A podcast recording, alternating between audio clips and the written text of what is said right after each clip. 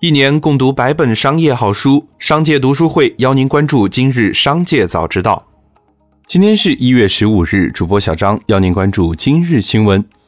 多位小米之家的加盟商表示要去小米北京总部维权，并讲述了三年不断投入后走上被套新路。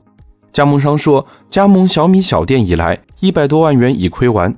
截至十四日中午，小米专营店闭店维权群已超有两百多人。要去小米总部拉横幅群也有近百人，还有加盟商表示，小米单方面解约是诱导经销商投入高额装修人工样机成本，一年后单方面解约对加盟商造成了巨额的损失。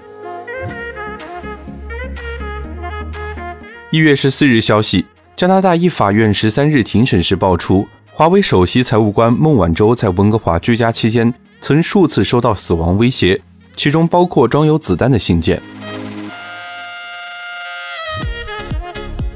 接下来，让我们来关注产业纵深。中国酒业协会微信公号发布消息称，经与海关总署、税收征管局多次沟通，中国酒业协会于二零二二年四月二十五日正式向海关总署提出申请，建议将海关商品名录中“中国白酒”的英文名字由原来的 Chinese Distilled Spirits 更改为 Chinese 白酒。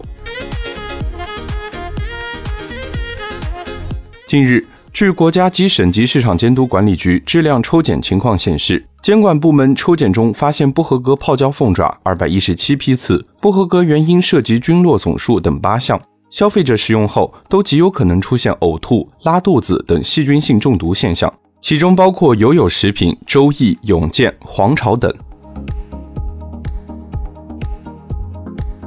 数据显示，二零二零年三月份至去年年底。全国海关共验放出口主要疫情防控物资价值四千三百八十五亿元，其中口罩出口了两千二百四十二亿只，价值三千四百亿元，相当于为中国以外的全球每个人提供了近四十只口罩。这其中包括医用口罩六百五十亿只，占口罩出口量的三成，还出口了防护服二十三点一亿件，其中包括医用防护服七点七三亿件，护目镜二点八九亿副。外科手套二十九点二亿双。二零二零年，我国汽车销量达到两千五百三十一点一万辆，连续十二年蝉联全球第一位。其中，新能源汽车销量达到一百三十六点七万辆，创历史新高。十二月，汽车产销分别完成二百八十四万辆和二百八十三点一万辆，同比分别增长百分之五点七和百分之六点四。接着，让我们来关注企业方面的新闻。近日，小红书关联公司行营信息科技有限公司新增一条行政处罚，行政处罚内容为罚款两万元，责令停止发布。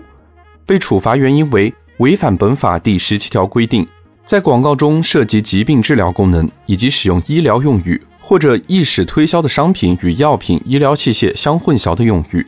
自二零一六年十月至今。该公司共有二十条行政处罚信息，其中多条涉及广告违法。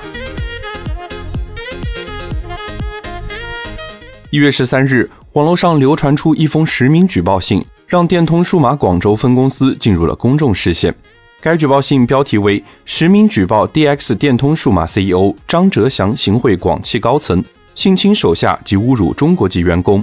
实名举报人包括电通数码广州分公司。广汽丰田、广汽传祺等几位相关负责人，对此，广汽传祺公关部回应称：“我们已经关注到此消息，公司对此高度重视，已成立调查小组，正按相关流程开展调查。”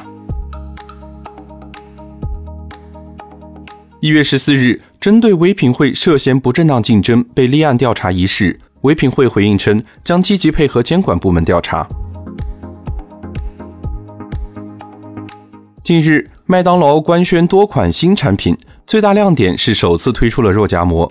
从宣传图上看，麦当劳的肉夹馍里肉满满当当，看起来非常的吸引眼球。一月十四日，网友在麦当劳餐厅购买了一份金牌肉夹馍组合，打开包装发现真实产品与宣传广告差距甚大。对此，麦当劳客服回应称以实物为准。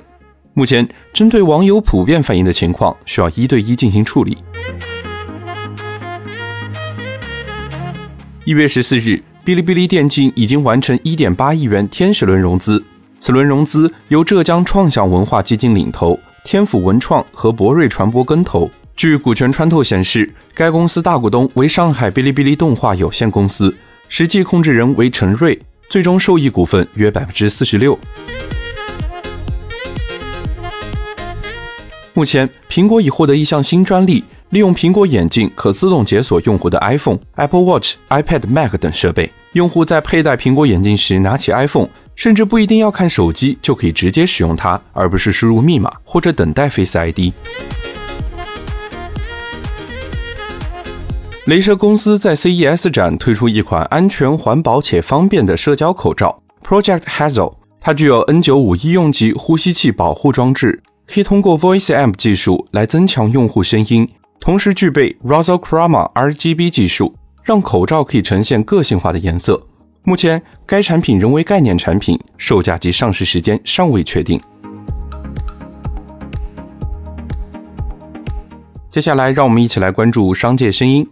据报道，Twitter CEO 多尔西说：“对于不得不封禁特朗普推特账户，他并不感到庆幸或自豪。”但他提到。这对推特来说是一个正确的决定。他们面临不同寻常、不稳定的情况，这迫使他们将行动的重点放在公共安全上。报道还称，多尔西承认这样的举动造成了公共意见的撕裂，并且他的公司的权力在全球公共对话中创下了一个危险的先例。商务部新闻发言人高峰回应关于所谓中国与世界脱钩的问题，中方多次强调。中国无意与世界脱钩，也不可能脱钩。当前，中国正在加快构建新发展格局，积极推动更加开放的国内国际双循环。中方将继续扩大市场开放，与各国一道更好地维护全球产业链、供应链的安全、高效和稳定，推动更高水平的全球化进程，构建开放型世界经济。最后，再让我们把目光放向国际。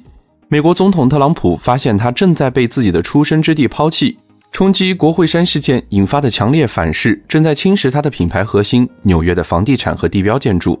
纽约市正在取消与特朗普集团的生意，终止了与该家族企业价值超过一千七百万美元的合同，其中包括布朗克斯的一个高尔夫球场，以及中央公园的一个旋转木马场地和两个溜冰场。